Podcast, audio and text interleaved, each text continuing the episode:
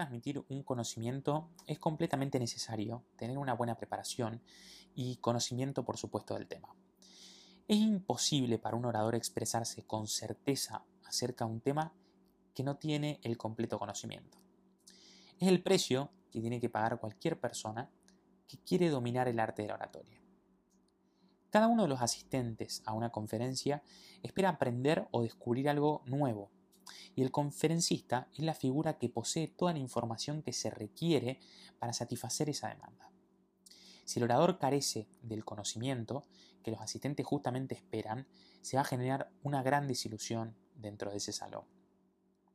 Mientras más grande es el grupo, más probabilidad existe de encontrarse con algunos que también dominen el tema.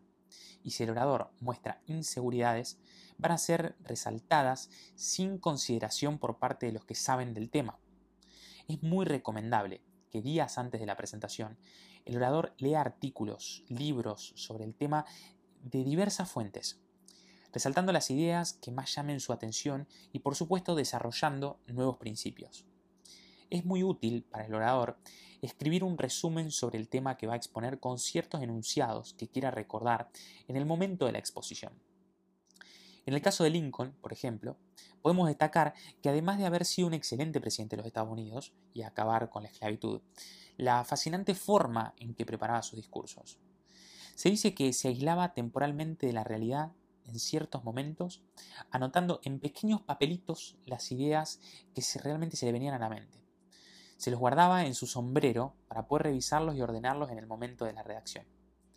Estos aislamientos de la realidad son los que generaban mientras caminaba, mientras comía, mientras hacía lo que haga. En, ese momento inclusive se decía que le, le pasaba mucho esto mientras ordeñaba una vaca. Y su conexión con el subconsciente le permitía reflexionar y acertar en el momento de preparar sus discursos. Así fue como Lincoln pronunció el discurso, uno de los discursos más conocidos, el de Gettysburg, en menos de 15 días, considerando, considerándose uno de los discursos más importantes que jamás se hayan pronunciado. Esto nos trae una enseñanza.